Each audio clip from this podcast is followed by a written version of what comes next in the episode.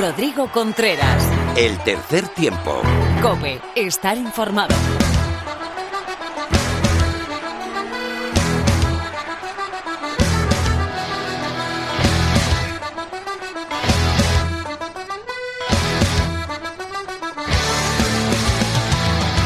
Hola, ¿qué tal? Bienvenido, bienvenida a tu programa de rugby en la radio. Estás en el tercer tiempo de la cadena Cope.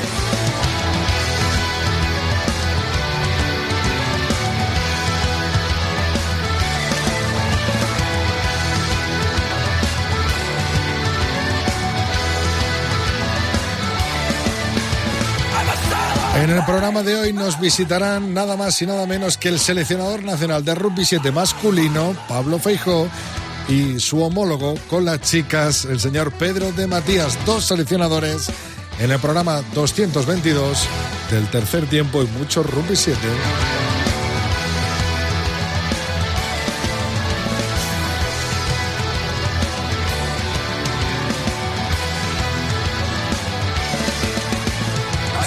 Pero no nos olvidamos de la actualidad del resto de categorías del rugby y por eso tendremos un tertulión plagado de actualidad de la División de Honor y de esa lista por llegar de la selección española de rugby para su partido ante Portugal, confirmado el próximo 7 de febrero a las 12.45 España-Portugal.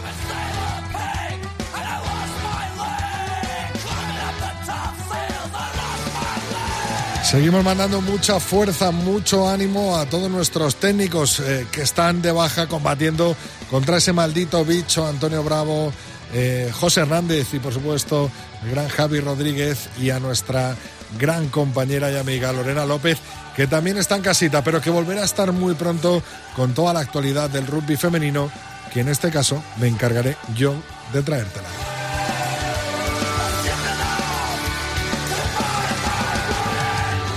Mar Álvarez volverá al tercer tiempo, al igual que Phil, para poner el broche de oro con un nuevo Sinbin y Lulo Fuentes con la segunda parte de esa miniserie sobre los British and Irish Lions. Comenzamos.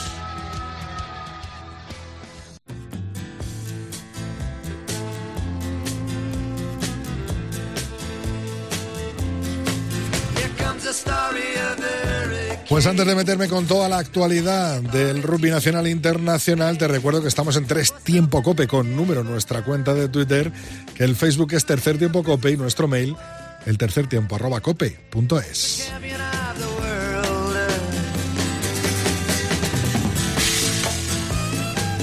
Jornada 9 de la División de Honor, Brac Quesos entre Pinares 33, Complutense Cisneros 14, Unión Esportiva Samboyana 53, Guecho 19, Universidad de Burgos bajo 0, Les Abelles aplazado, Independiente Rugby 21, Ciencias Universidad Pablo Olavide 28, Ampordicia 39, Barça Rugby 5 y Lexus Alcobendar Rugby 26, Silvestre en El Salvador 5.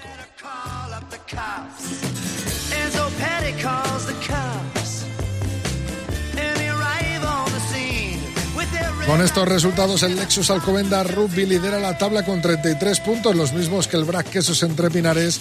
Le siguen Ampordicia en tercera posición, Silverstone en Salvador en cuarta y Barça Rugby en quinta. Cerrando el grupo de arriba, Universidad de Burgos bajo cero, sexta posición. Unión Esportiva Samoyana séptimo, Les Abelles octavo, Complutense Cisneros noveno, Guecho décimo y cierra la tabla Ciencias Universidad Pablo Olavide, Independiente Rugby.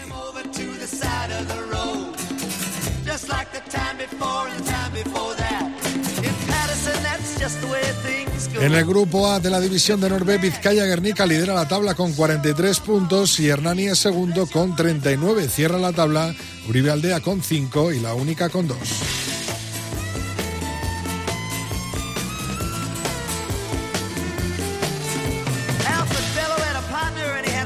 En el grupo B, la Vila es primero con 42 puntos, el CAO Valencia segundo con 35, Fénix el Club de Rugby Zaragoza tercero con 33. Cierra la tabla Poblenou y Tatami Rugby con 5 puntos.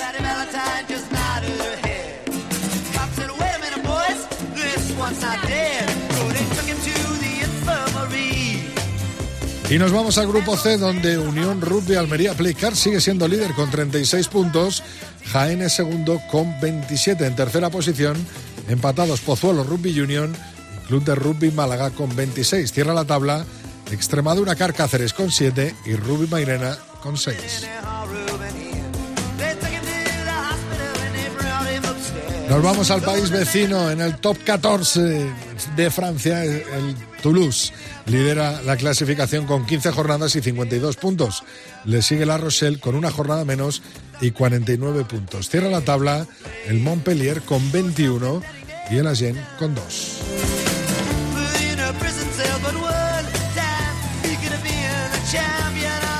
En la Pro de 2 el Perpiñán es primero con 17 jornadas y 62 puntos, las mismas jornadas que el Vans, pero con 3 puntos menos 59. Cierra la tabla el Carcassonne con 25, los mismos que el Valence Romance, y el Soyor Lumont con 20 puntos. Este fin de semana vuelve la Premiership Gallagher de UK con Bristol Bears líderes con 6 jornadas disputadas y 5 victorias, 24 puntos. Newcastle Falcons son segundos con 20 puntos, los mismos que Exeter Chiefs.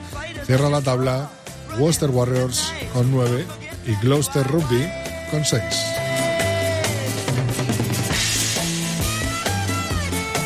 Poquito a poquito la Pro 14, la Guinness va definiéndose. Ulster Rugby primero de la conferencia A, 46 puntos. Leinster segundo con 45. Ospreys tercero con 27. Ahí están las tres primeras posiciones. Cierra la tabla el Cebre con 13. En el grupo B, el Master Rugby es primero con 38 puntos. 27 para Conat en segunda posición. Cardiff Blues tercero con 26 puntos. Benetton cierra la tabla con 4.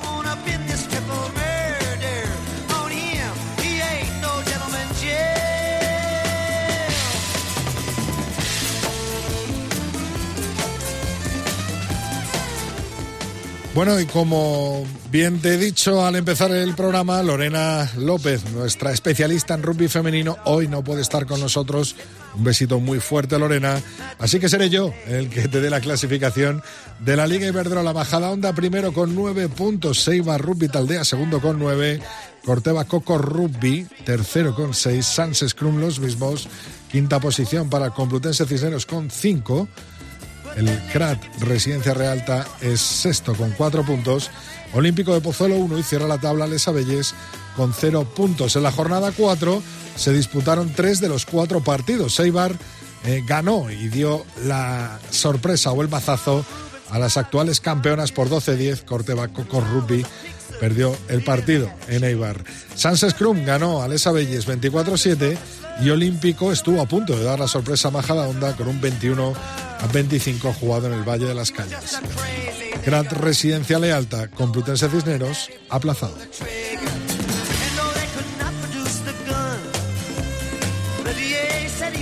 A falta de Lorena López, pues tenemos al seleccionador nacional de las chicas del Rugby 7 que hoy mismo se concentran en Almería. Le hemos pillado de viaje, pero nos ha dejado pues unas palabras para que podamos disfrutarlas en el tercer tiempo. Es Pedro de Matías, muy buenas. Hola Pedro, ¿qué tal? Hola, eh, ahora vamos a la concentración con las 19 jugadoras, que en principio es el, grupo que, va a participar en, el torneo. Y nada, pues como podéis ver, pues es un grupo eh, joven con muchas jugadoras que todavía han debutado, han debutado y que estamos trabajando con ellas pues en, eh, de seguimiento y, de cara a la competición.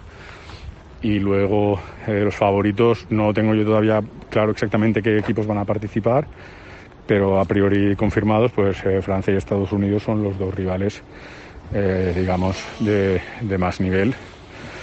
Y pues tanto pues serían los favoritos para, para el torneo, pero también depende mucho de qué equipo traiga cada uno. Son las palabras de Pedro de Matías yendo directamente a la concentración de Almería de esas chicas del Rugby 7 que se enfrentarán en el próximo Seven Internacional en Madrid a las grandes eh, campeonas y a las grandes selecciones mundiales. Eso será en febrero, pero ahora tenemos otra sorpresa en el tercer tiempo. Rodrigo Contreras. El tercer tiempo. Cope. Estar informado. Bueno, pues acabamos de escuchar en el tercer tiempo de la cadena COPE nada más y nada menos que a Pedro de Matías, seleccionador de rugby 7 femenino y como no podía ser de otra manera para también estar al día de la actualidad del rugby 7 femenino eh, de cara a ese gran torneo, esos dos grandes fines de semana que traerán a equipos de todos los lugares del mundo a las mejores selecciones, pues tenemos al seleccionador nacional de rugby 7 masculino Pablo Feijó desde Donosti. Muy buenas, Pablo, bienvenido de nuevo. Hola, buenas, ¿qué hay? Eh, bueno, lo primero, eh, hace nada, te, hace dos días o tres, este fin de semana, te veía comentar ya el squad, el eh, técnico de, Sudáfrica, ¿no? Que ya vienen preparados a, llevarse ese torneo de Madrid, ¿no? Pues sí, sí, ya los equipos empiezan a sacar los, el roster de, de jugadores para, para el torneo y bueno, eso es una buena noticia porque quiere decir que que los, los equipos nacionales pues están con muchas ganas de jugar y, de poner todo lo que hemos entrenado en, práctica. Eh, Pablo, ¿cómo ves eh, al equipo español? Eh, cuéntanos, danos un avance que estamos a menos de un mes para, para llegar a ese primer torneo del penúltimo fin de semana de febrero. Bueno, pues a ver, nosotros hemos estado entrenando, que eso ya, ya es mucho. Eh, pero el, el, equipo es muy joven. Por eso eh, yo creo que todos los entrenadores y yo el primero estamos ansiosos por, por jugar y que los chavales nuevos pues se encuentren con, con la realidad que son eh, que es el nivel de unas series mundiales con Sudáfrica, Estados Unidos y demás. Entonces eh, creo que hemos trabajado muy bien, que los, los chavales jóvenes están cogiendo la dinámica y se están acostumbrando muy bien al 7 pero creo que todavía les va a sorprender el, el salto de ritmo y de, y de impactos que hay en, en, este tipo de torneos. Entonces, eso nos va a venir muy bien para eh, eh, seguir trabajando y darnos cuenta de dónde estamos. No sé si alguno de nuestros oyentes habrá tenido la suerte o la fortuna de haber podido disfrutar. Yo creo que algunos sí, porque somos muy frikis y nos vamos hasta Australia a veros, ¿no? O nos coincide allí, pero eh, eh, la verdad es que es un espectáculo, ¿no? Una serie mundial de rugby 7 y la vamos a tener en Madrid en dos fines de semana diferentes. Todo un lujo, ¿no, Pablo? Pues sí, la verdad que no podemos pedir más. Yo al final cuando World Rugby nos dijo, nos pidió ayuda para hacer este torneo y demás, eh, le decía a mi manager que es una oportunidad de oro para, para dar a conocer el 7, que yo creo que es el gran desconocido del de, aficionado al rugby español. Incluso mucha gente que sea neófita pues puede engancharse a un deporte muy vistoso, muy dinámico, con todo lo mejor del, del rugby 15, ¿no? Ensayos, jugadas, placajes, pases largos. Entonces, eh, creo que es una oportunidad de oro que tenemos que aprovechar para, para darnos a conocer y, y, para que poco a poco pues este deporte vaya calando más en la gente. Eh, Pablo, ya nos diste alguna pildorita ya por los meses de septiembre de que se estaba eh, fraguando, algo parecido a lo que al final se ha fraguado, para ti es un sueño, ¿no? Sí, sí, la verdad que llevamos desde, como bien dices, desde agosto, julio, pues luchando con, con todo el mundo y, presentando proyectos y, la federación empujando fuerte para, para que esto sea viable, ¿no? la situación que tenemos con la pandemia pues es de incertidumbre total, todo lo que planificas a dos semanas vista se ve modificado por en dos días, entonces eh, que estemos a estas alturas y, el, el sentir general sea que todos vamos para adelante y que se va a celebrar el torneo, pues es algo eh, muy bueno y que tenemos que estar muy orgullosos todo el rugby español. Eh, le he preguntado a Pedro por quién veía las grandes favoritas. ¿Quién crees tú? ¿En Sudáfrica los grandes favoritos? Sí, yo creo que, Sudáfrica y Estados Unidos van a ser los dos, los dos grandes favoritos. Eh, he visto también el, el, equipo de Estados Unidos, se viene con 20 jugadores.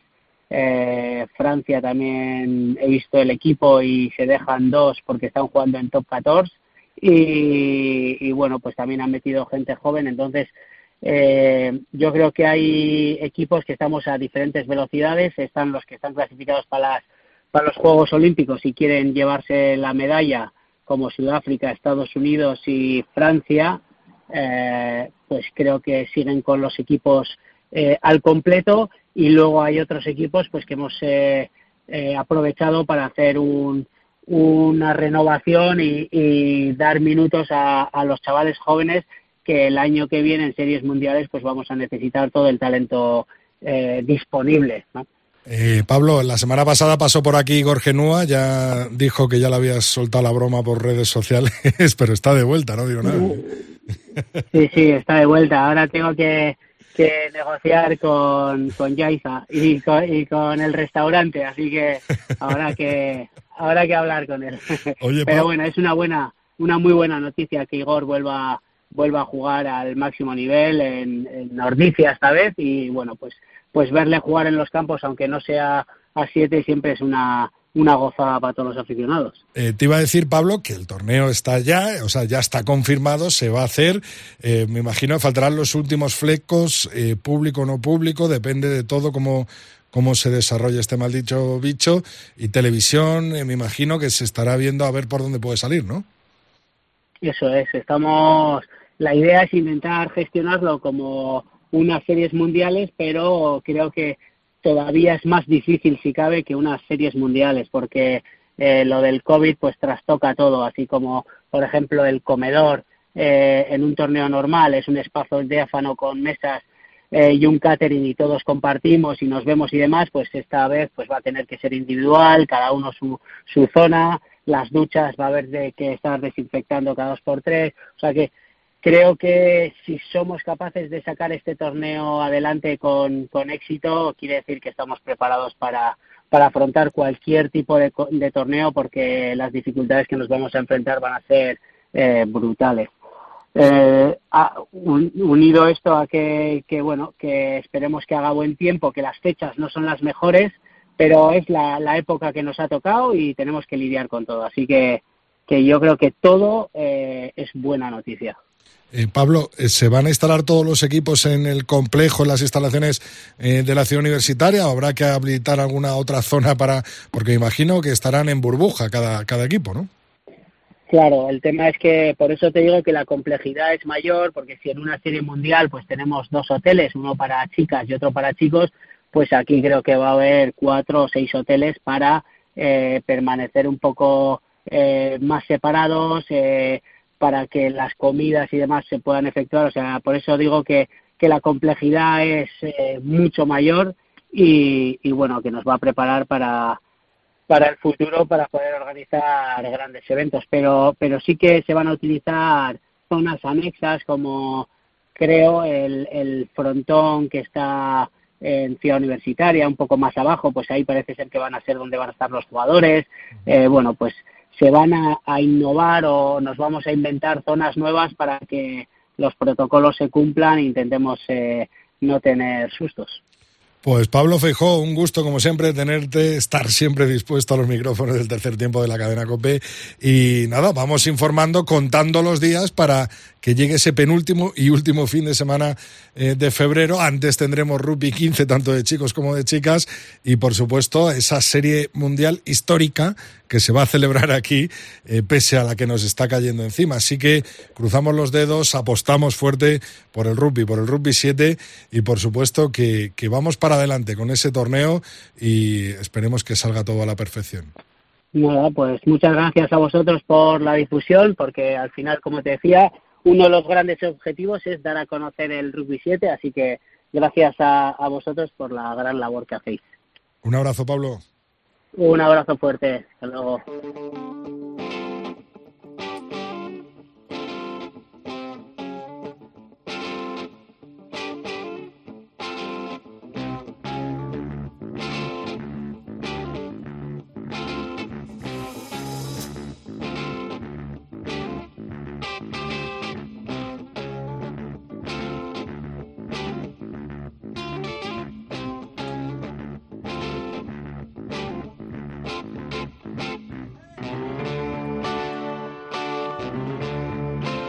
Bueno, pues es Sir Rod Stewart el que nos da paso a nuestro tertulión de hoy. Hoy con el director de la revista 22, Pepe. Muy buenas, Ibáñez, bienvenido al tercer tiempo. Hola Rodrigo, muy buenas tardes. Y desde Valladolid, pues nada más y nada menos que nuestro compañero Miguel Ángel Torres Teto. Hola Teto, bienvenido de nuevo. Hola Rodri, hola Pepe. Bueno, ¿cómo está la liga? Eh? ¿Cómo está la liga? Y Alcobendas vaya mazazo encima de la mesa eh, tras ganar a Brack y Chami, ¿no, Pepe?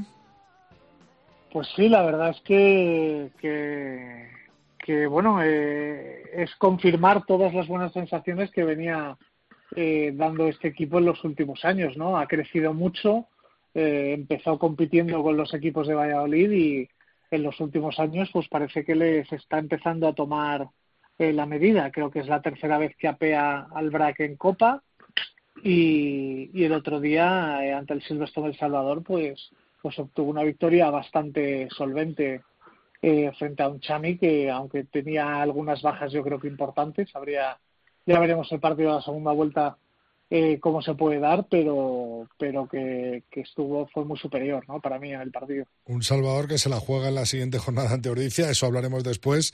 Eh, ¿Cómo ves? Eh, ¿El favorito absoluto para hacerse con la Liga y la Copa la Alcobendas, Teto?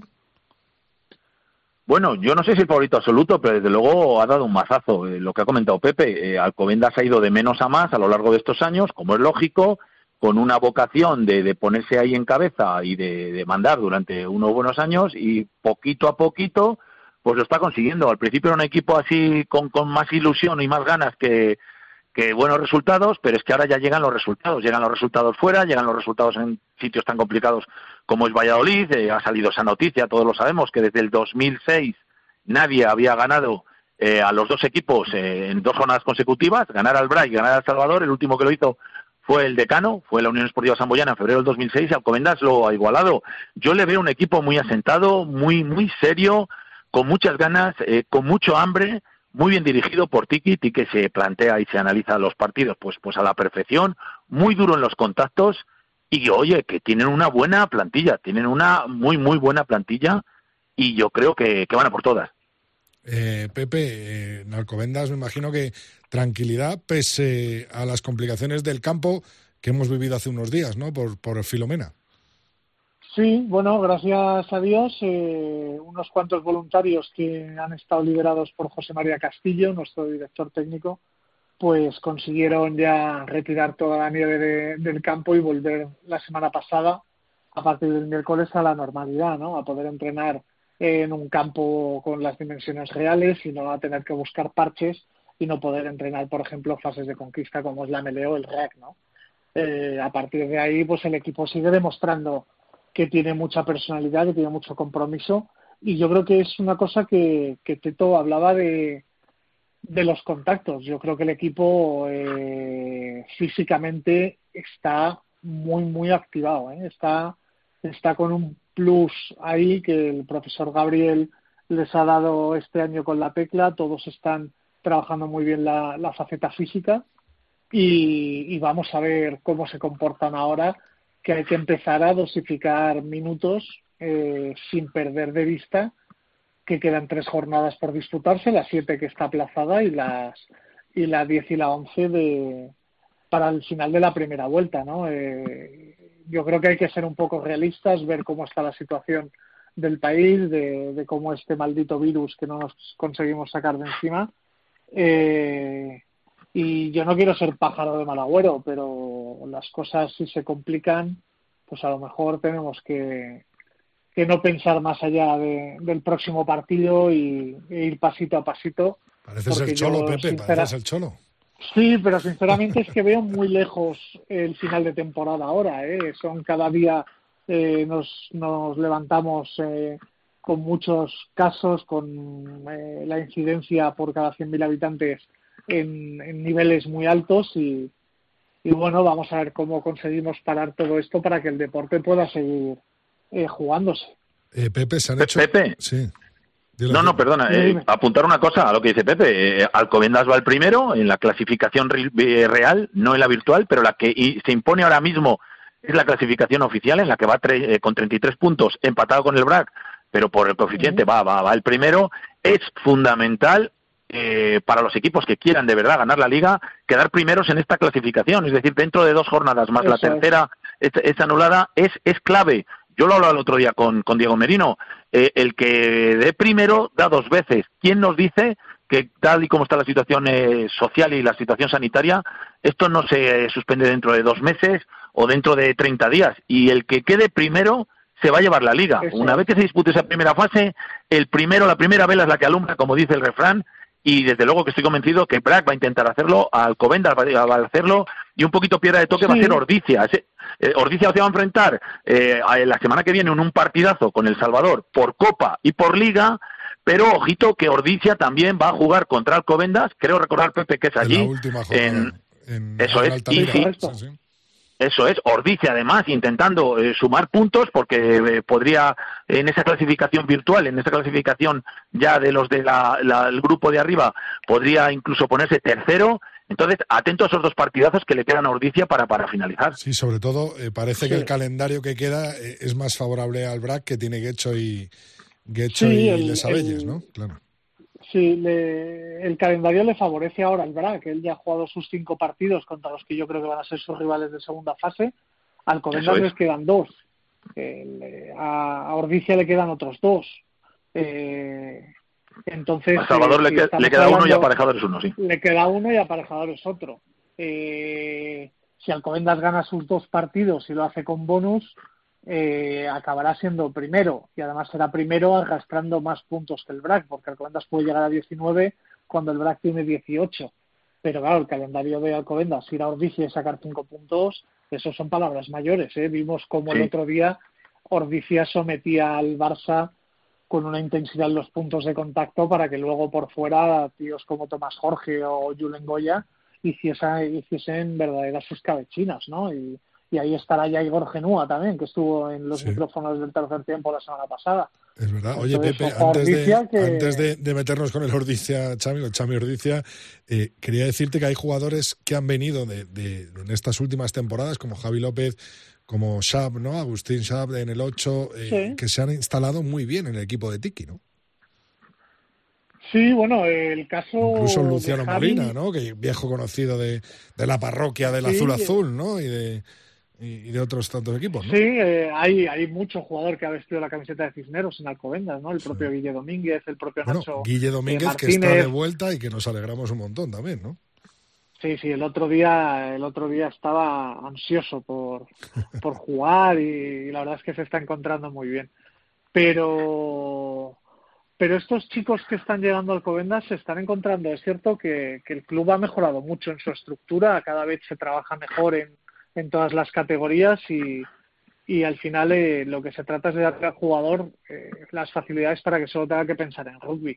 Eh, Javi López el otro día contra el Chami a mí me parece que hace un partido más que notable. es un chico muy joven, hay que esperar, hay que darle, él asume la responsabilidad, le gusta asumir la responsabilidad, pero hay que tener cuidado. O sea, tampoco puede cargar un chico de 21 años con la responsabilidad de, un equipo que quiere aspirar a ganar títulos, ¿no? Para eso hay jugadores como Agustín, que es uno de los capitanes y uno de los líderes ahí de la delantera y, que está demostrando que es un auténtico gladiador, ¿no? Eh, no sé, yo creo que, que, lo importante es que el grupo, el grupo cree en el proyecto, cree en Tiki, cree en Fernando, cree en David, cree en Verónica, cree en el profe, en Dani Marrón y yo creo que, que, están reflejando todo el trabajo que este staff hace, hace de puertas para adentro, ¿no? Eh, Pepe, ¿cómo está la situación ahora mismo para todo el mundo que nos está oyendo en el Pepe Rojo? Eh, el Silvestre El Salvador Ordicia, ¿quién pasará a, a las semis de, de, Copa? ¿Cuál es tu pronóstico? Hombre, siendo local y viendo lo que ha pasado los últimos años, yo apostaría por los de Juan Carlos Pérez. Eh, luego hay que ver eh, si recupera piezas. O sea, si se presenta a jugar contra Ordicia sin primera línea, como hizo el otro día con, aquí en Alcobendas, va a tener muchos problemas. Eh, luego, eh, Jean-Luc Jean Filliers ya estuvo, eh, no jugó en Alcobendas, pero estuvo entrenando, tiene una muy buena pinta ese chico. Eh, por algo Alcobendas también lo tenía firmado, pero no lo pudo hacer al final eh, y ese chico les va a dar mucha eh, mucha alternativa atrás, ¿no? Sobre todo porque va a descargar a Ras de la, de la responsabilidad de, de ser él siempre el que el que condiciona el juego ofensivo, ¿no? Hay que ver lo de Dutoy. No sé cuántos partidos de sanción le quedan a, al centro sudafricano. Entonces, que Juan Carlos. Ya ha acabado, ya ha acabado, Pepe. Pues mira. Ya, ha eh, acabado con la sanción otra pieza más para vivir un auténtico partidazo. Y Ordicia, pues eso, que es que está, está en muy buena forma, Ordicia, porque si se le traba el partido, tiene a Valentín Cruz, que cualquier fallo que hagas te clava tres puntos. Y si le dejas dominarte y jugar, eh, tiene gente muy, muy, muy buena. Lo hablábamos el otro día, el la posibilidad de, de, recambio a Valentín Cruz con la incorporación de Igor Genúa, que está al caer. Él apuntaba en la semana pasada ese partido contra Alcobendas, esa última eh, jornada, pero que está al caer. que antes. y que puede ser la semana que viene, eso iba a decir. Eh, Teto Eratia, que te quería preguntar, que he dicho Pepe por el estado del Pepe Rojo, eh, ¿vas a poder ir a, a, ver ese Chami contra Ordicia? ¿Cómo, cómo está el tema en, el rugby? ¿Y cuál es tu pronóstico? De cara al público, en Valladolid estamos teniendo la suerte de que estamos pudiendo ir. Eh, es verdad que se están los dos equipos, los dos clubes, tanto el, BRAC como el Silvestre en El Salvador, han organizado muy bien eh, la, reserva de entradas vía telemática, vía internet. Luego llegas allí, te, marcan con una pistola ese código QR, cada uno está identificado. En caso de que haya un futuro eh, caso de COVID en uno de los aficionados, está identificado, se sabe dónde está sentado, con el DNI, con el nombre. Bueno, está fenomenalmente organizado. Es la mejor noticia que tenemos en Valladolid, que podemos asistir al rugby. El partido va a ser un partidazo. Yo me imagino que debería ser así, que ese 30%, esos 800, 850 eh, espectadores que pueden entrar, pues deberían estar allí porque es de lo mejorcito que se va a ver.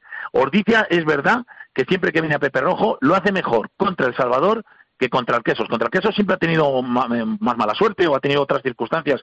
El, Salvador se le da bien, pero a mí me gustaría decir en, en descarga de Salvador que creo que es un equipo con mucha juventud, que esos eh, jóvenes cada vez van cogiendo galones y más veteranía y luego hay que ver cómo se agarran los chicos de Silvestre en El Salvador a los partidos. Eh, el otro día el partido del Barça yo le estuve viendo ya en diferido y, bueno, porque le estaba viendo y sabía cómo habían quedado, pero yo decía, es imposible que, el, que, el, que esté eh, este partido ganado por El Salvador y así fue porque nunca, nunca jamás pierden la cara al partido, no se renden nunca, como dice su escudo, y, ahí están siempre, eh, y en este partido, pues, pues saben ellos, lo tienen muy claro, tanto el entrenador como los directivos, como, como todos los técnicos y jugadores que se juegan eh, parte de la liga, pero sobre todo la Copa. La Copa es un, torneo que les gusta mucho, tanto al Covendas como al, al Silverstone El Salvador, y desde luego el partidazo que vamos a ver y yo estaría allí presente, pues pues espero contároslo porque va a ser una gozada. ¿Tu apuesta es El Salvador entonces? ¿Qué pasa al semis? pues yo diría que es un, eh, para mí un 65-35, eh, probablemente a, favor del Salvador, ¿eh? aunque reconozco que Ordicia tiene una de las mejores plantillas y más compensadas de toda la liga, pero claro, jugar en Pepe Rojo eh, siempre es complicado. También estoy con, con Pepe, que probablemente juegue Jean-Luc Villiers, y yo por lo que he visto en los vídeos tiene una pinta de ser un jugador excepcional, ¿eh? El último fichaje, la incorporación del Silverstone en El Salvador, Pepe, entonces descartáis a Ordicia para la segunda vuelta para que pueda pujar por los puestos de arriba, más bien será una cosa entre queseros y, y granotes, ¿no? No, yo no descartaría a nadie. ¿eh? eso, eso es, eso es. Hombre, si dais por favorito al Salvador en esta, en la última jornada se enfrenta al equipo de Tiki y si pierde los dos se iría en una posición bastante sí, pero ten en cuenta que los seis, los seis de arriba van a entrar en playoff, sí o sí. Eso es. Y, y aunque el orden lógico y, y, lógicamente los locales van a tener una ventaja, porque no nos engañemos, aquí en el rugby nacional ser local es una ventaja muy importante. Eh, ganar fuera es muy difícil y pero hay que jugarlo. Es que Burgos Burgos te hace partido y te mete en un lío. Eh, no tiene nada que envidiarle su, su, el en el desafío físico a ninguno de los equipos que está dominando ahora, ni Alcobendas ni al BRAC. O sea, de hecho, en el partido que pierde Alcobendas en Burgos, que yo creo que nunca lo debió perder, pero bueno, eh, eh, físicamente les, les domina en, muchas fases del partido y luego les desborda muy bien por fuera. Eh, Ordicia lo mismo, eh, el mismo Barça, eh, acordaos que ha puesto en muy serios apuros al Quesos en la jornada allí en Pepe Rojo. Entonces, cualquiera te puede hacer un día en un día malo, vamos, pintarte la cara aunque estés jugando como local, ¿no? Entonces, eh, Hombre, siempre ayuda ser primero. Si eres primero o segundo, ya estás en semifinales y además juegas como local. Pero, pero vamos, yo veo a Ordicia capaz de ganar a cualquiera en cualquier campo y también le veo capaz de perder con cualquiera en cualquier campo. Teto, ¿tú tampoco les descartas como, como candidatos al título a los del Goyerri? Ordicia que va, que va, ese campo es muy duro, eh, ganar allí siempre es complicado y luego eh, tienen mucha experiencia, unos jugadores excepcionales y lo bueno es que van a competir entre ellos, es decir, eh, yo estoy viendo la clasificación ahora mismo, la virtual, ¿eh?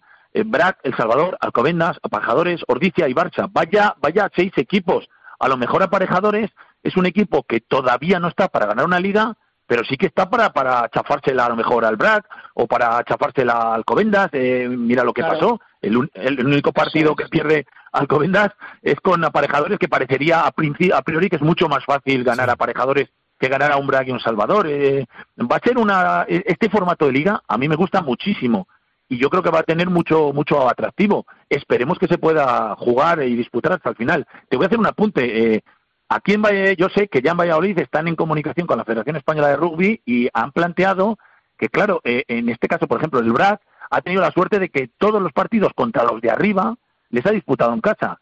Si no, se modifica, si no, fuera.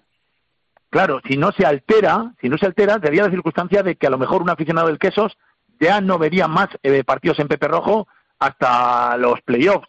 Y entonces eh, creo que bueno, el derby, evidentemente. El derby, que además el derby en principio parece ser que es local el quesos.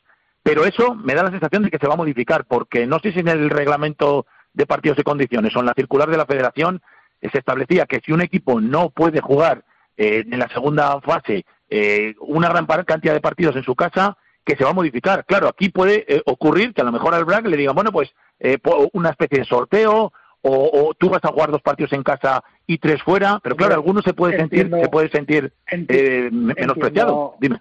Entiendo que no, vamos, o sea... Eh, no, no, pues entiendes mal, ¿eh, Pepe?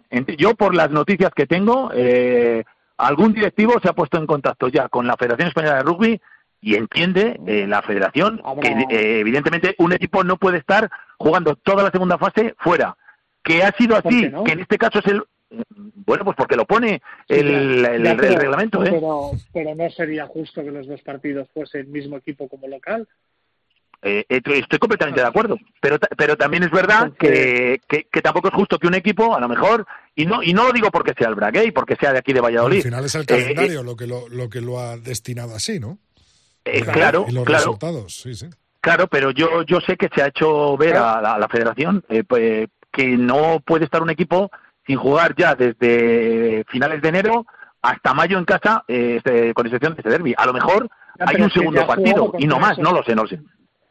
que lo tengo muy claro, Pepe, que sé, como local. que sí, que sí, que sí, ah. que sí, pero escucha, pues fíjate, el día que, fíjate el día que te lo digo. A volver a ir a, al Barça vas a obligarle a volver a ir, vas a obligar al. Todo lo que me digas, todo lo que me digas te lo voy a entender, Pepe. Pero quédate con esta noticia. Es muy probable que haya luego una especie de sorteo o se redirijan algunos partidos y va a haber polémica. ¿Va a haber polémica? Sí o sí, ya lo verás. Totalmente. Te lo digo, te lo digo desde ya, porque es que me parece aparte de un desagravio eh, de la competición. Eh, no voy a, mencionar las palabras de mi querido José Carlos Crespo, pero... Eh, adulteradores de la competición eran esas palabras, sí. sí, pero, pero pero es que además es una merma económica, tú imagínate, claro, no es lo mismo, imagínate que, que un Alcobendas tiene que volver a Pepe Rojo, eh, el BRAC puede meter 800 aficionados que pasan por taquilla eh, y Alcobendas no puede hacer su taquilla, es que me parece... Si todo lo que me digas lo entiendo, Pepe, pero también es verdad que la gente cuando empezó este formato de competición cuando habían pasado tres o cuatro jornadas, eh, hubo, hubo el, el, amigo Couselo que empezó a poner estas clasificaciones de reales y virtuales y mucha gente se llevó las manos a la cabeza diciendo, ¿cómo, cómo, cómo, cómo? Que mi equipo está el segundo. ¿Y cómo quiere decir que ahora que está el cuarto? Claro, porque es que se pasa a la segunda fase con los puntos que has conseguido con los de arriba. Yo sé que va a haber polémica, pero es que en el reglamento hay que leerlo esta semana, pone algo así como que se rectificará esa situación hay que leerlo, Pepe. Bueno, vamos a verlo, vamos a ver pues qué va pasa. A haber, va, a haber, va a haber, va a haber polémica, ya te lo digo yo. Y si se rectifica, yo estoy convencido que también habrá polémica. Vamos a ver qué pasa. Eh, antes de cerrar la tertulia, vamos a, dejar en un hueco la división de honor, que continúa este fin de semana, eh, sobre todo con los focos puestos en ese partidazo que da la última plaza para la Copa, que entre el Chami y Ordicia.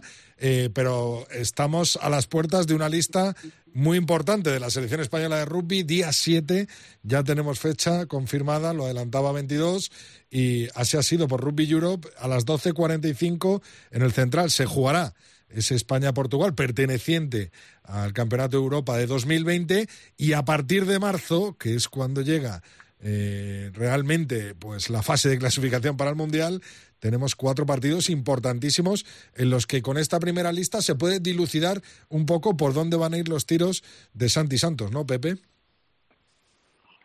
Bueno, lo más importante es poder volver a ver a España en, casa, ¿no? Que hace ya tanto, yo ya ni me acuerdo, ¿no? Creo que fue el último partido contra Georgia, en febrero del año pasado. Sí, febrero. O una cosa así. Ahí por el 9 o 10 ya, sí, ya ha llovido, ¿no? Tenemos muchas ganas de volver a ver a, España aquí. Eh, espero, bueno, más bien deseo, porque esperar espero poco, que pueda haber gente animando a los leones, pero creo que, que, que será a puerta cerrada, no esperemos que no, a ver si las autoridades nos, nos, nos dan una alegría. Y sin duda, sin duda, esta lista tiene que empezar a marcar eh, quiénes son los tipos con los que nos vamos a jugar las habichuelas para estar en, Francia, ¿no? Eh, yo creo que vamos a, a, presentar un equipo muy competitivo, a ver si, si consigue el staff cerrar la lista y que nos la hagan pública dentro de poco y, estamos ávidos por ver eh, qué ha conseguido sacar de la chistera Jean-Michel Aguirre y si ha podido conseguir que, se sumen a, esta manada de leones algún jugador más de las, de las ligas potentes francesas, ¿no? Teto, ¿crees que veremos mucho afrancesado por nombrar a los jugadores, eh, a los leones que están jugando en ligas francesas? Sí, sí, lo que pasa es que el término afrancesado hasta hace poquitos años era de esos jugadores de, origen español, no, pero auténticamente... Yo, lo digo, por Álvaro Jimeno es afrancesado. Claro, sí, o, Martín Alonso es un afrancesado. Sí, bueno, afrancesados hay de mucho tipo, los de familia y luego los que ya están... Claro, sí, sí, especificarlo, o sea, es eh, Charlie Malí y es Álvaro Jimeno también, ¿vale? Eh, sí, evidentemente. Yo creo que sí. Hay muchísimos jugadores ya que están jugando en Francia, muchísimos jugadores de nivel, jugando en top 14, en Pro de 2. Yo espero y deseo que vengan los mejores, siempre el mayor número posible, y que se entrenen bien y que luego cuando llegue la competición para preparar ese mundial, pues pues pues llegan en, un estado óptimo y sobre todo lo que dice Pepe, que ya Michel Aguirre consiga pescar, que siempre es difícil con los clubes franceses esa gestión. Yo estoy seguro que alguna sorpresa nos van a dar porque nos tienen acostumbrados a ello y, ojalá mañana o pasado cuando salga la lista eh, nos eh, quedemos con la boca abierta, pero por buenas noticias y no por decir, pues fíjate, se nos han quedado cuatro o cinco de los que nosotros consideramos titulares en el tintero. Eh, Pepe, yo creo que a Aguirre habría que hacerle un, un busto, ¿no? Por, por, lo que ha conseguido traer y recuperar para el rugby español, ¿no? De, de, allí. Sí, bueno, yo siempre digo que este camino, el, que de verdad lo exploró fue Regisonés. Eh, sí, Regis magnífico. Regis abrió, abrió fue una, el primero, el primero que abrió lata, la, lata, sí, Abrió una lata y a partir de ahí eh, es cierto que ha habido un acierto indudable en encontrar esta figura de Jean-Michel, eh, gracias a, Alfonso y al presidente de Heineken, que es, que es amigo personal suyo, eh, pudieron involucrarle en este proyecto porque claro, no dudo que alguien conozca mejor el funcionamiento de los clubes y de, y de las, las ligas de federal para arriba que, que un tío como Jean-Michel. ¿no? Eh, entonces, eh, el trabajo es bueno, es efectivo.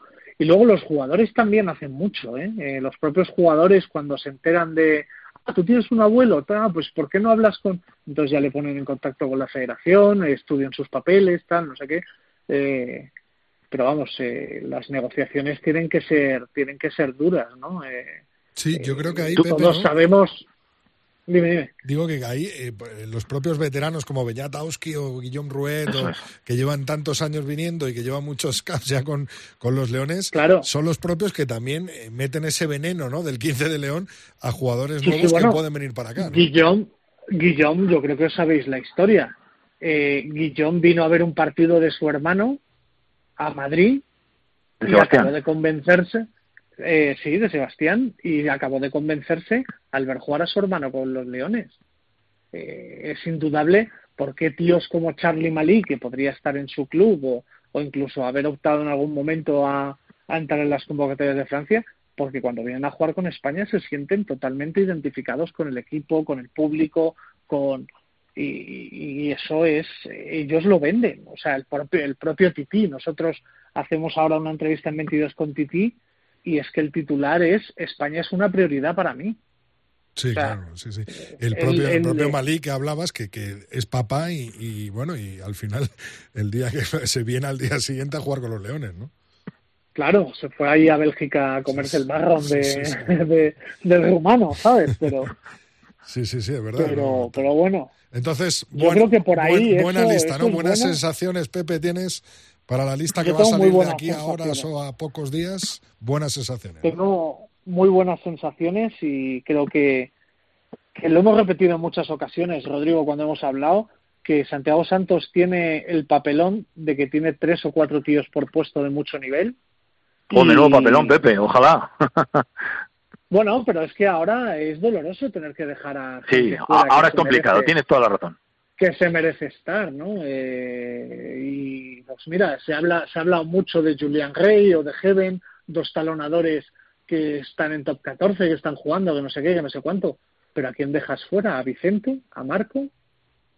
sí, que se han comido marrones de, irse lejos durante un, allí en Uruguay, claro, claro. Sí, dando nivel y creciendo en el equipo y Marco con grandes actuaciones, claro.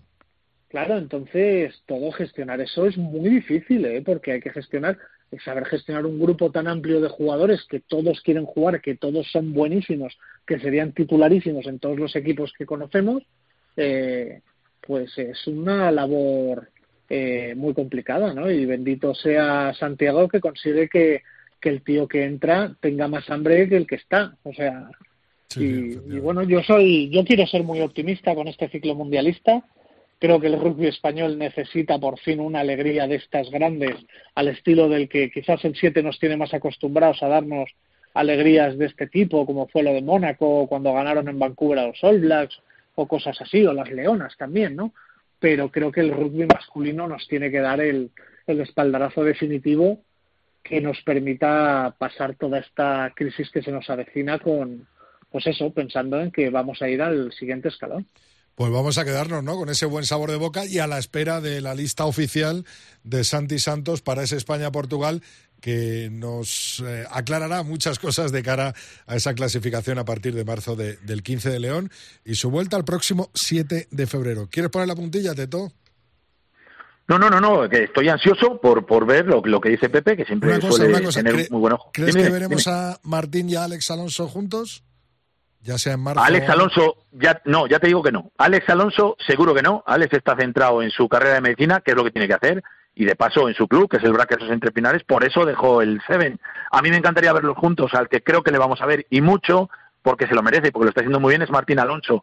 Ya sabemos que fichó, eh, o sea, fichó eh, y renovó un nuevo contrato, aunque fuera un contrato Square. Veremos las condiciones yo estoy convencido de que puede venir pues, y, él está contento y lo ha manifestado. Una de sus prioridades, igual que Titi, es llegar a, jugar con la selección española y, yo creo que va, que puede venir. Pues le daría un gran nivel. Alex, Alonso es una auténtica bestia. Es una bestia, pero es una pena. Pues me comentaban una anécdota, no sé, pregúntaselo si quieres luego a Mar, contigo, eh, que es la capacidad eh, que tiene para para correr al máximo, o sea, la distancia que hace a máxima intensidad corriendo. Creo que es una auténtica salvajada. O sea, pero una auténtica salvajada. ¿eh? Pepe, por algo siempre estaba en las listas de los mejores outlaws, de los más placajes en, las series mundiales, porque es un jugador fuera de serie, es un jugador extraordinario. Y encima es una excelente persona, es un chaval magnífico, así que oye, lo tiene todo. Eh, vamos a venderle para novia de alguna de nuestras queridas eh, hijas, ¿verdad? Bueno, bueno, también es joven todavía. bueno, Pepe, Teto, muchísimas gracias. Hablamos mucho, mucho de, rugby de oval en los próximos eh, tertulios del tercer tiempo. Gracias a los dos. Venga, un abrazo a los dos fuerte, muy fuerte.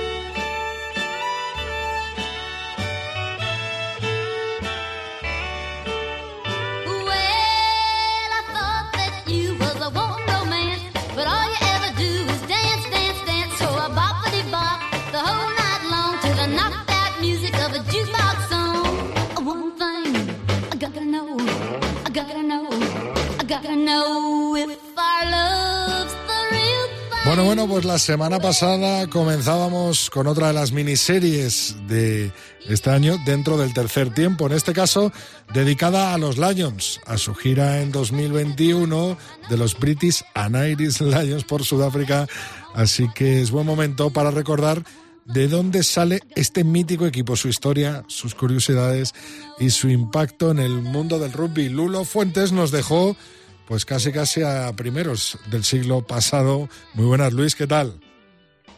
¿Cómo estás? ¿Todo bien? Todo bien, esperando un nuevo capítulo de los Lions y sobre todo de, esa gira que nos espera por delante de este clásico que podríamos decir del rugby internacional, ¿no? Sí, sí, un clásico que esperan mucho los aficionados, a ver cómo se da este año, que parece que están todos los eventos deportivos pendientes de un hito, pero bueno, se intentará, yo creo, por, por todas las partes hay giras de los Lions con, por Sudáfrica y eso es, es un acontecimiento de primer nivel. Así que vamos a seguir dándole una vueltecilla a la historia de los Lions para poner en perspectiva. Es verdad que es un equipo que al ser una selección de selecciones y no representar exactamente un territorio es sorprendente para, para algunos de nosotros, ¿no? que venimos de otra cultura, el, el entender por qué tanta pasión, pero bueno, dando si ahora le damos un poco una vuelta a lo que es la historia de los Lions, creo que se va a entender mejor porque realmente es un equipo que tiene mucha solera y mucha, y mucha tradición y mucha historia detrás. El Lulo, como habíamos eh, dicho, nos quedamos a principios del siglo XX con esa parada o ese interruptus de, de, la Primera Guerra Mundial, pero en el año 24 los Lions vuelven a la carga, ¿no? Eso es, pues después de la Primera Guerra Mundial, de la que hemos hablado ya un montón de veces, porque tuvo un impacto en el rugby pues tremendo, pues en pleno, ya sabemos que después vinieron los locos años 20, que parecía que ahí todo el mundo estaba aprovechando el tiempo para vivir lo mejor posible después de las fatigas que habían pasado, y vuelven los Lions con una gira en el año 24 a Sudáfrica.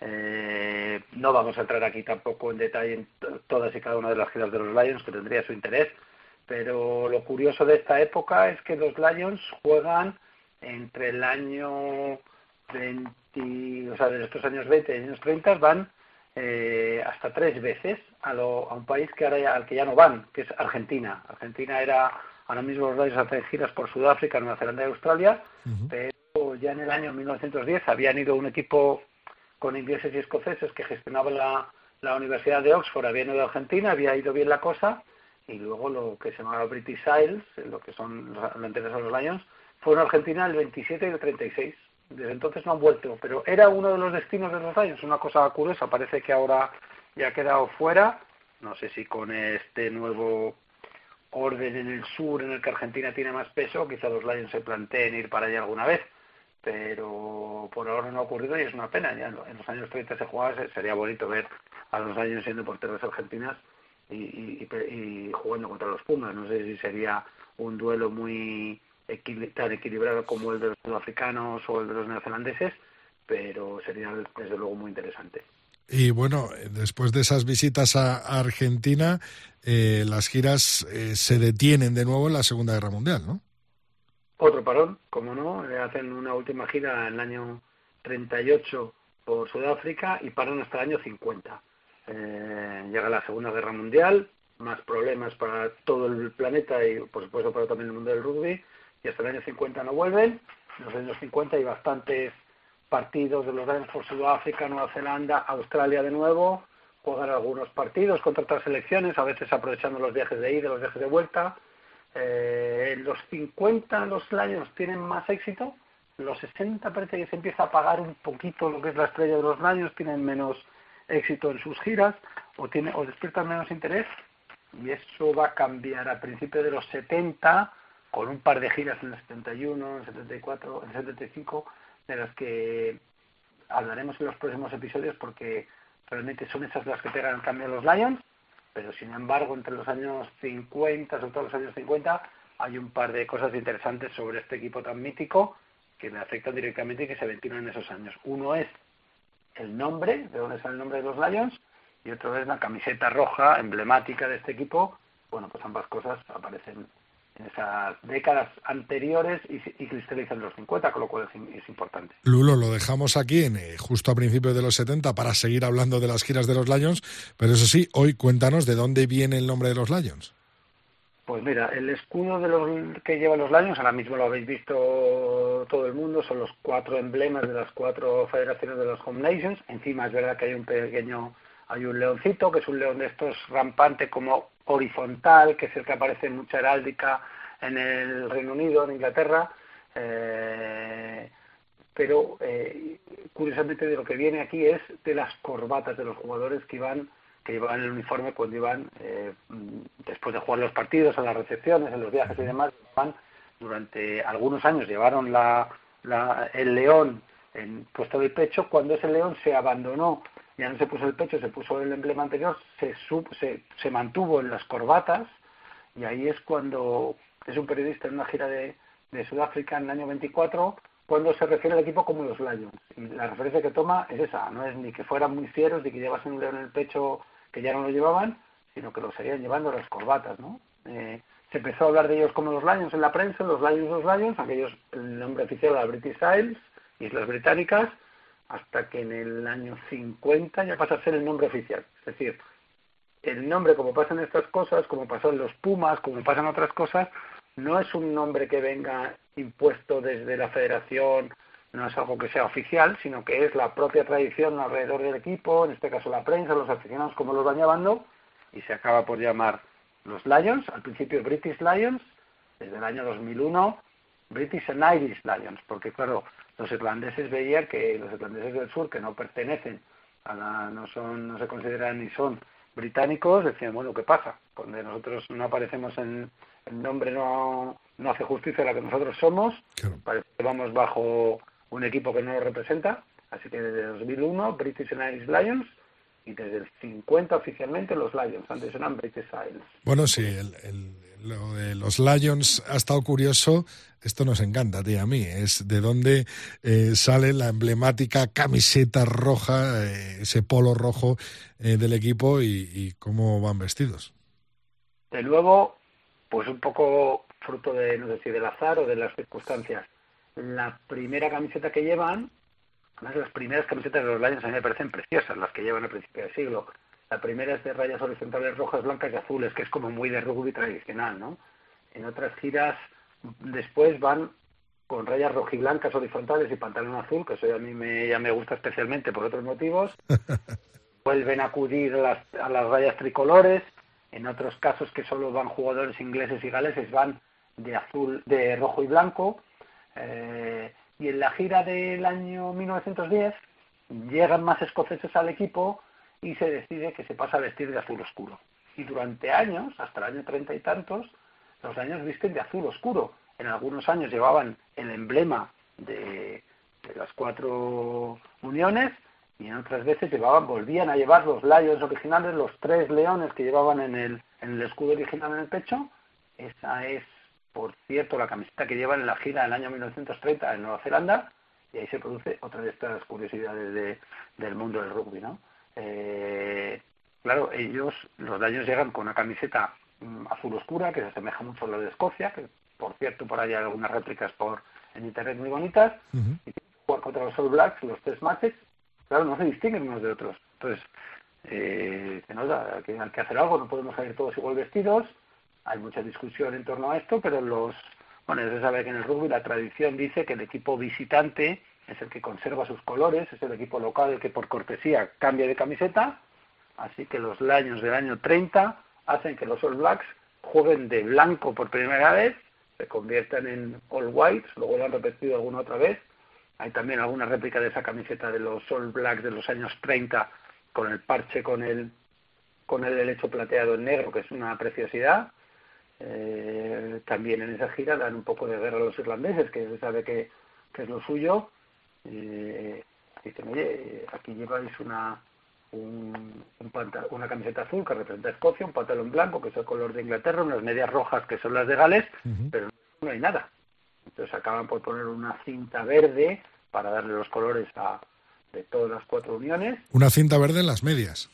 En las medias, sí, sí, sí. Luego se convierte ya en la vuelta de las medias y a partir del año 50 es cuando ya empiezan a jugar con la camiseta roja que conocemos ahora mismo, con ese emblema de, los, de las cuatro uniones, camiseta roja, pantalón blanco, las medias son azules con la vuelta verde, con lo cual están los cuatro colores de las cuatro uniones representadas, eh, y ese leoncito rampante que queda encima del escudo de los cuatro uniones es un poco el último vestigio de lo que eran las primeras camisetas, pero esta camiseta que tenemos por tradicional, pues bueno, al principio iban cambiando el color según encontrasen unas u otras, según según conviniera, y no sé hasta el año 50 en que los Lions se pasan a llamar Lions y pasa a tener una camiseta roja. O sea que hay historias, de saber el del rugby, sobre todo el rugby británico, hay historias para todo detrás de cada cosa, pues no iba a ser menos esta camiseta tan emblemática ¿no? de, los.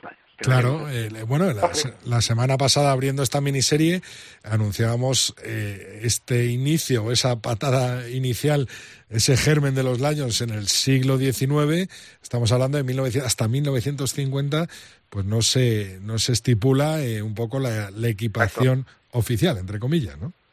Pues después de sesenta y pico años, dos guerras, no sé cuántas tiras y tal, o sea que esto que ha sido una cosa que tiene una historia bastante rica, la de los Lions, eso merece que, le prestemos tiempo. Luego, así cuando veamos los partidos, te das cuenta que no es solamente una unión amistosa de cuatro federaciones que van a dar una gira, aquí tiene hay mucha mochila, hay muchas cosas que han pasado, muchas anécdotas y mucho orgullo de aquellos que lo han jugado, con lo cual es una camiseta que se espera. Luego también en la grada es verdad que ves camisetas de los años, digamos, de todos los colores, eh, blancas, azules, eh, verdes y rojas, según sean los seguidores, ahí es fácil distinguirlos.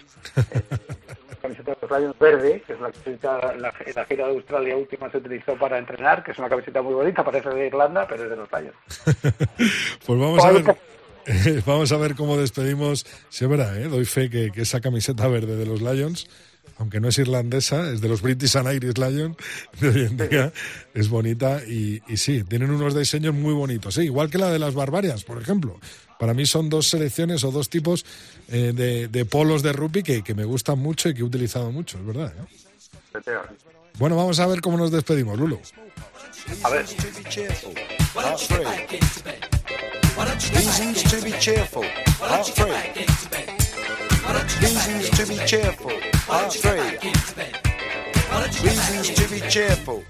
One, two, three.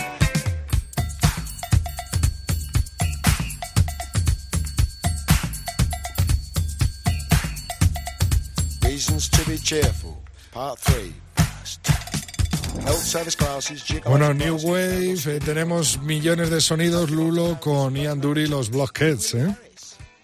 Sí, yo creo que uno de los personajes más interesantes de la New Wave, quizá uno de los más conocidos, un poco inclasificable en su estilo musical, con un grupazo que llevaba los Blockheads, con un montón de, de primeras de primeras figuras que luego tuvieron todos su carrera esta canción que se llama Reasons to be ¿no? Eh, habla de las razones para estar contento y enumera una serie de razones que vienen bien en estos días de los que estamos aquí entre historias de nevadas, eh, pandemias y, y, destrozos varios, pues no viene, no está mal recordar esta canción de Enduro que estuve pues además con el bajista de los Clash, eh, el señor Norman Watt-Roy, al, poco los Clash, el que hablamos el otro día. Sí, sí, sí, sí, ahí presente, ¿no? Los blogs, sí.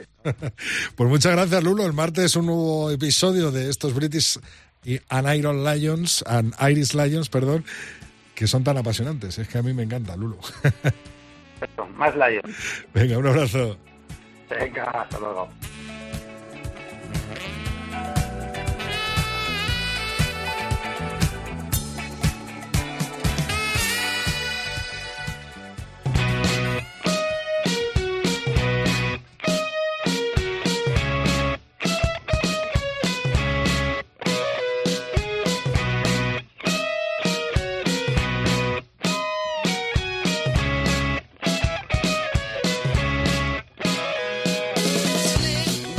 Pues llega la hora de hablar con nuestra consejera, la grandísima Mar Álvarez. Muy buenas, Mar.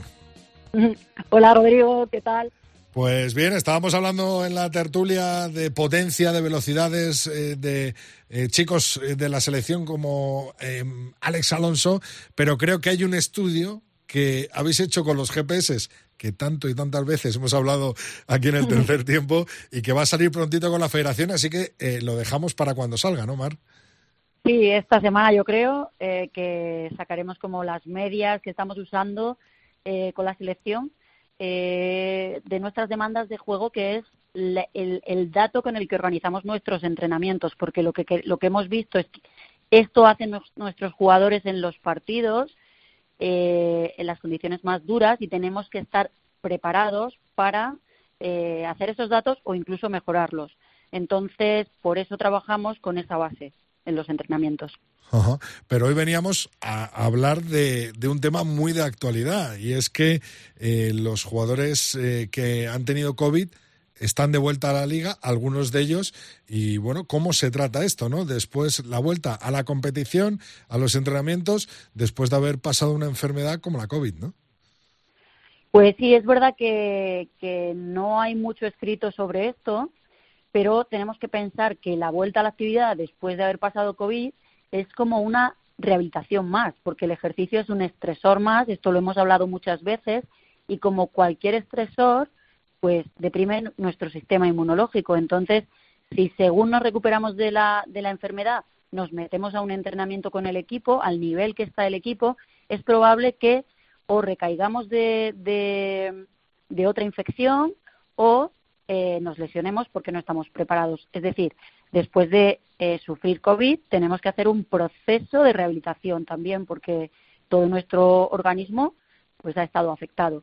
Y, hay gente además que está afectada a nivel cardíaco o incluso pulmonar, ¿no?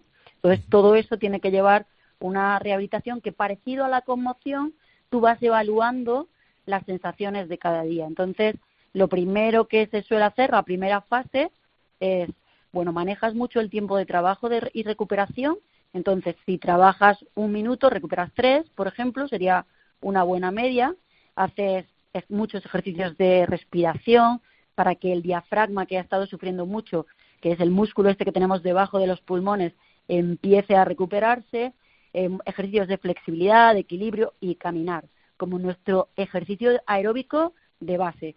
Y ahí debemos estar solo haciendo ejercicio más o menos sin pasar 80 pulsaciones, es decir, no mucho. Si esto al día siguiente vemos que no tenemos molestias, que estamos bien, podemos pasar a la siguiente etapa, que es la, la etapa de actividad de baja intensidad. Subimos lo de caminar a 30 minutos, ejercicios de flexibilidad más fluidos, tipo yoga, mantenemos los ejercicios de, de respiración y ahí podemos subir a 60, 110 pulsaciones.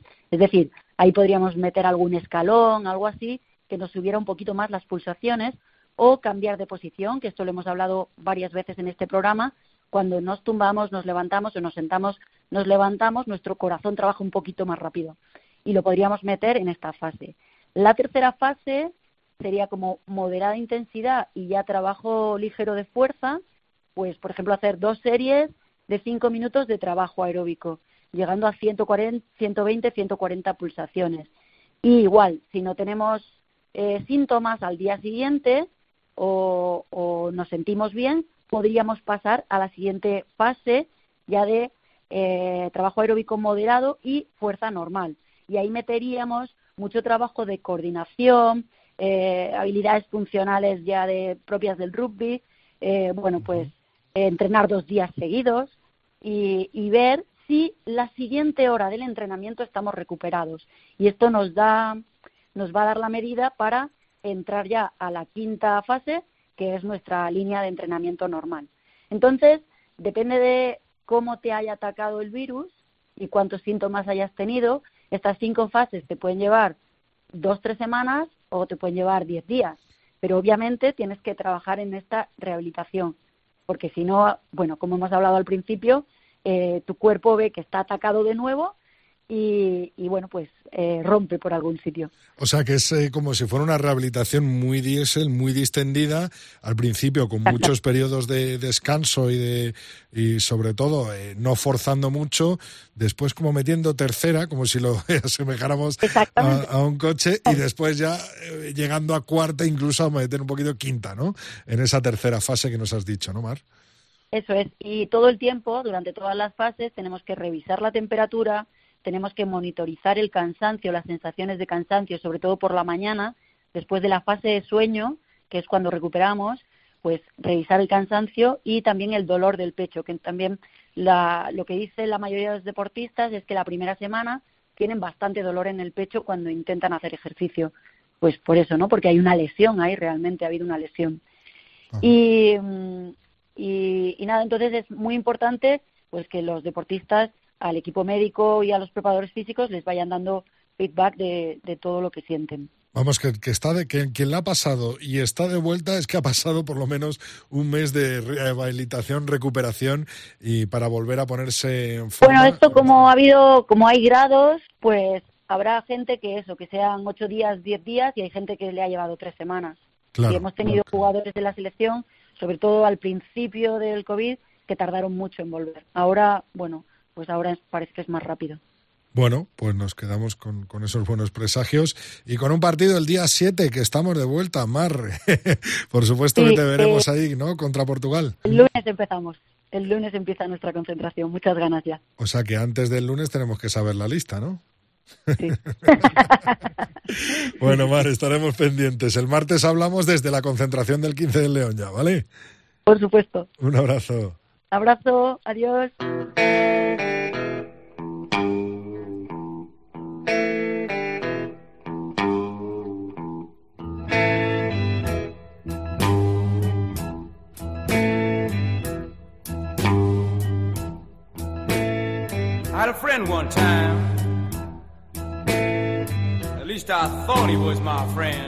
Bueno, pues llegó el momento de ir cerrando el programa y nosotros siempre tenemos la buena costumbre de cerrarlo con el tío Phil, con este broche de oro que es el Sin de Phil. Muy buenas, José. ¿Qué tal? Bienvenido de nuevo al tercer tiempo. Buenas tardes, Rodrigo. ¿Cómo estás? Segundo Sin del año 21, del día 26 de enero. Mira, lo digo, que el nuestro en su máxima expresión haya dejado de ser un deporte de gente normal, de toda morfología y habilidad, es algo evidente desde el asentamiento del profesionalismo. Por eso, lo digo, parece inevitable que se vaya a jugar el torneo de las seis naciones. Fíjate qué extraña concatenación de argumentos que luego entenderás si es que sé explicarme. Y si lo digo con cierta melancolía, no es Rodrigo porque, en la medida de lo posible, no vaya a disfrutar de las andanzas de unos y otros tradición obliga, sino porque cada vez que nos sentamos delante de la pantalla o cuando venturosamente, y qué privilegiados éramos sin saberlo, nos acercábamos a un campo, ya veíamos que aunque las medidas fueran equiparables, la distribución de volúmenes nos hacía miembros destacados del club de rugbistas amateurs del siglo XX. Conjugo en pasado con la esperanza, Rodrigo, de volver a conjugar en presente a no mucho tardar. Ojalá. Por lo mismo, Rodrigo, que en esta coyuntura se siga jugando cualquier atisbo de rugby no profesional me parece un dislate, y sé que tengo muchos detractores a este respecto, porque la más mínima posibilidad, la más mínima, Rodrigo, de sobrecargar nuestros hospitales y centros de salud con los riesgos que son propios de nuestra práctica, más los que pudieran derivarse del estrecho contacto y la falibilidad inherente a quien toma las medidas de seguridad detrás de las que se amparan quienes lo autorizan, ya me parece demasiado. Las alegrías, Rodrigo, se pagan. Y entre los equívocos oficiales, el mare magnum de normas de probable e imposible cumplimiento, la confusión de los administrados, la imprudencia de unos y la temeridad de otros, nos lleva a los más a padecer por causa de las minorías. Precisamente, Rodrigo, es esa menor falibilidad en el entorno profesional y el caudal no menor de dineros que el fondo CVC ha inyectado en el Cinco Naciones, más uno, más Italia, Rodrigo, el que será lo que hará con toda probabilidad que se juegue, como te decía, el torneo. Encapsulado, si quieres, sin público de nuevo, y por cierto, sin BIM para el sonido ambiente falso y enlatado, y acaso como inevitable mal menor para que las federaciones concernidas ingresen dineros que sostengan a sus bases y a todo lo demás en el anhelado círculo virtuoso del que estamos necesitados, pero del que dudamos a tenor del egocentrismo al que nos tienen acostumbrados las home unions y los franceses, que aquí Rodrigo los italianos, aunque dentro del club y partícipes de la cosa, van con prudencia y no se significan, no sea que les regañen. El caso es que, Rodrigo, transcurren los días y se publican las listas. La de Francia con alternativas constantes, que no empecen las expectativas de Bernardo y de Fabián, porque lo suyo mira a 2023, como sabemos, y porque en otoño ya nos demostraron, cualquiera que siga sus ligas sabe, que hay fondo de armario y que el argumento de la sobreabundancia de extranjeros es proposición perezosa que ignora que hay otra referida a la forma de jugar y a las capacidades de los jugadores en su máxima expresión, siempre y cuando que les dejen explotarlas. Que en Irlanda Rodrigo falte Stockdale no es importante, como tampoco que regrese ese portento de la primera línea que es Tad Furlong, si no cambia desde luego la mentalidad de Farrell Senior. Un trimestre ha tenido para hacer examen de conciencia, pero no creo que veamos aprovechamiento, aunque va de suyo me puedo equivocar. Inglaterra, Rodrigo, no obstante las ausencias, tiene todas las de ganar sobre el papel. El genecillo australo-japonés, siempre lo hemos dicho, es muy listo y tiene tanto donde elegir como los franceses. Pero cuidado, están estos, algunos de ellos, sobre todo más descansados, porque hay en ese grupo unos tipos, los sarracenos, que vienen así, porque vienen de otra liga. Y que falte Lounsbury o que falte Marler, ya te había dicho que iba a hablar de él. Y por cierto, le felicito porque ha tomado la mejor decisión posible, y no diré más sobre el arlequinado, no priva de ningún potencial esencial a los ingleses, porque entran Ovano de Bath y Hill de Exeter, que como sabemos son más 2023 que los otros dos. No voy a ser exhaustivo, Rodrigo, porque no es este el lugar, y no voy a hablar hoy de escoceses y de galeses a los que dejo, pobrecitos míos, para el programa que viene. ¿Y de Italia dirás? ¿De Italia, Rodrigo? ¿Para qué? Un abrazo, hasta la próxima. Un abrazo, Phil. Nos vemos el martes que viene en un nuevo Sin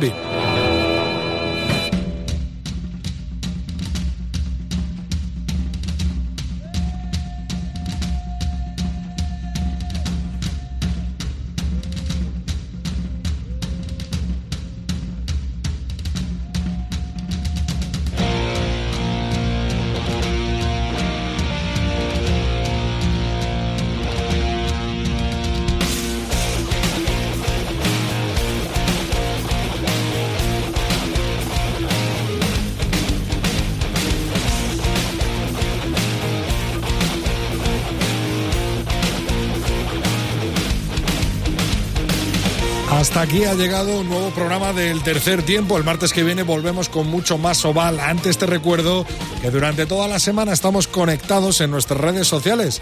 En Twitter como Tres Tiempo Cope con número. En Facebook como Tercer Tiempo Cope y nuestro mail es el tercer tiempo arroba cope.es.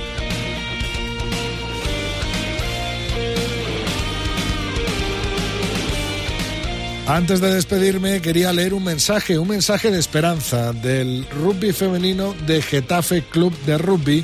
Ya solo quedan cinco días para que nuestro equipo senior femenino vuelva a jugar toda nuestra fuerza, todo nuestro apoyo y, por supuesto, todo nuestro ánimo a todos los clubes que vuelven a jugar, que vuelven a un campo de rugby y que vuelven a hacer lo que más nos gusta. Los que estáis todavía en espera, pues lo dicho, mucha fuerza y por supuesto que estamos empujando detrás de vosotros en la melé. Un besito para Lorena, que en nada estará con nosotros, recuperada y más fuerte que nunca, y a todos los técnicos y compañeros de COPE que también están combatiendo contra este maldito bicho. Lo dicho, el martes que viene, mucho más rugby, mucho más oval, en la sintonía de cope.es. Rodrigo Contreras. El tercer tiempo. Cope. Estar informado.